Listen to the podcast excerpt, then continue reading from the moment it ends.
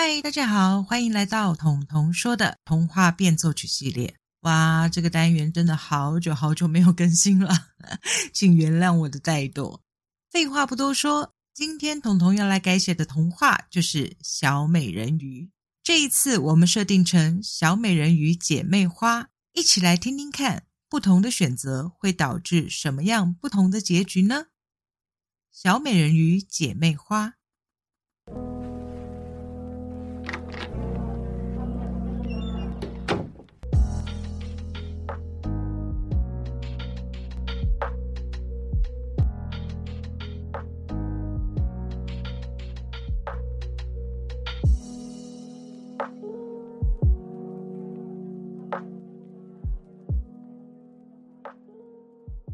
在很远很远的深海里，有三只可爱的美人鱼，大家都称呼它们是美人鱼姐妹花。虽然它们是三胞胎，但因为出生的时间顺序不一样，所以有了美人鱼大姐、美人鱼二姐和美人鱼小妹。她们经常结伴同行，悠游在各个海域。有时遇上了船只，便远远的探头探脑，观察船上的人们。海里的巫婆警告过小美人鱼们：陆地上的人们可不是什么好东西。要是被人类发现了美人鱼的存在，一定不会有什么好下场。虽然巫婆经常警告小美人鱼，人类是一种非常危险的生物，但是美人鱼姐妹花对于人们还是非常的好奇。他们看见人类没有鱼尾，却有能够在陆地上行走的双脚。大姐、二姐和小妹。虽然在海洋中悠游自在，但是他们更好奇，用双脚走路甚至奔跑会是一个什么样的感觉呢？大姐按耐不住好奇心，独自跑去找巫婆。我想要一双脚，一双可以在陆地上行走的脚。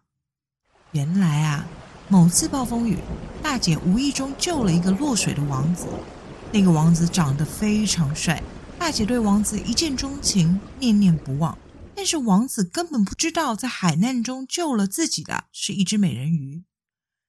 要一双脚啊！巫婆慢吞吞地说：“那你愿意用你美妙的声音交换那一双脚吗？”大姐毫不犹豫的就答应了巫婆：“把我的声音拿走吧，我一点也不需要声音，我只想要一双脚，能和王子一起在陆地上生活。”就这样，大姐用她的声音交换了一双脚。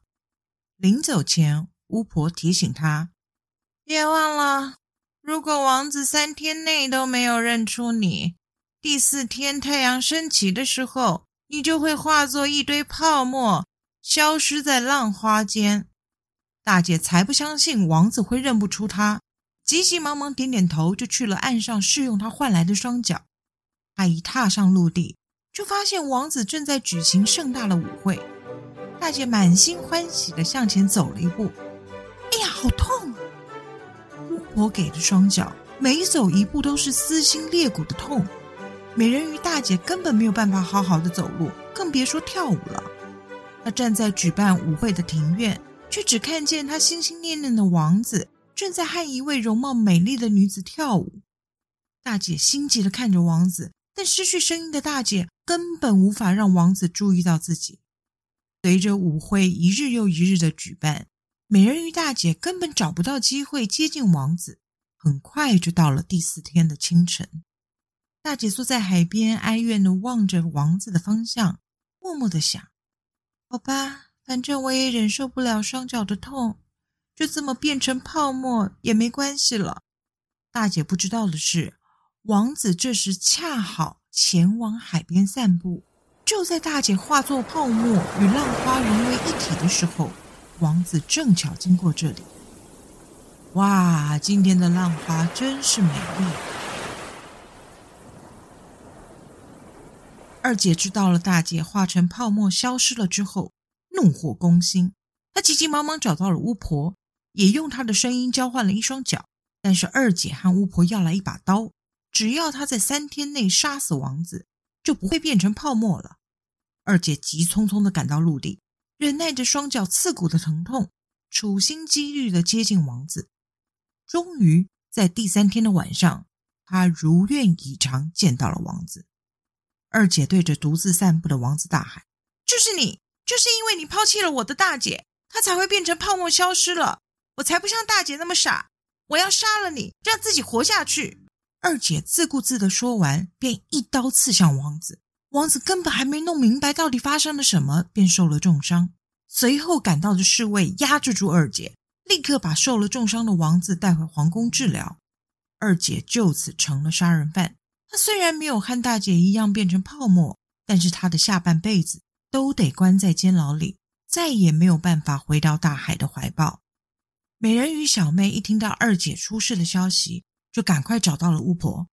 小妹问巫婆：“怎么办呢？我得去救二姐，大姐已经消失了，二姐现在在坐牢，我总不能什么都不做呀。”巫婆看了看小美人鱼：“你们姐妹之中啊，你的声音最好听。”那么条件一样吧，把你的声音送给我，我就给你一双脚，还多给你一个愿望。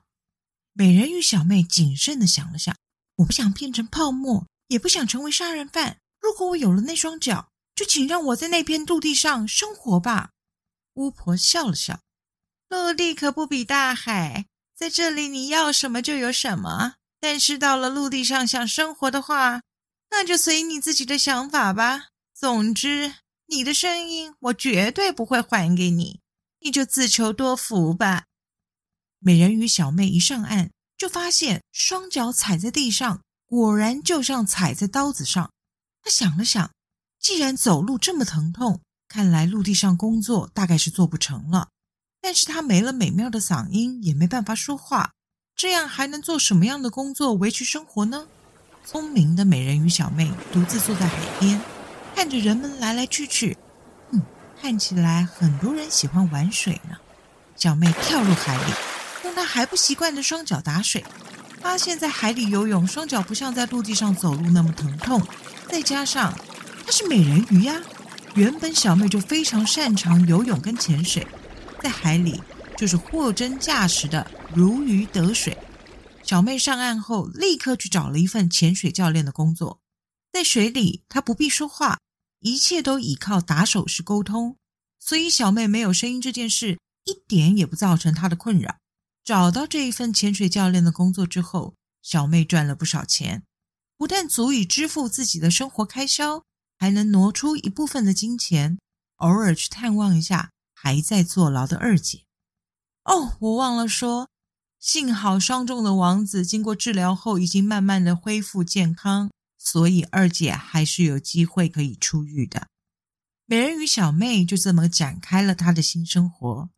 没了嗓音，她可以学习比手语，并且善用自己会潜水的长处，而变成一位优秀的潜水教练。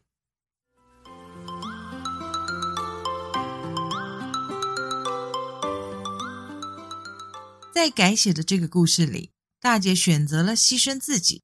二姐则选择了牺牲别人，只有美人鱼小妹不因为自己失去声音的缺陷而受挫，反而懂得珍惜自己的优点，并且尽情发挥。这样改写小美人鱼的故事，不知道大家还喜欢吗？我个人倒是挺欣赏美人鱼小妹，那你们呢？彤彤说：“我们下次见。”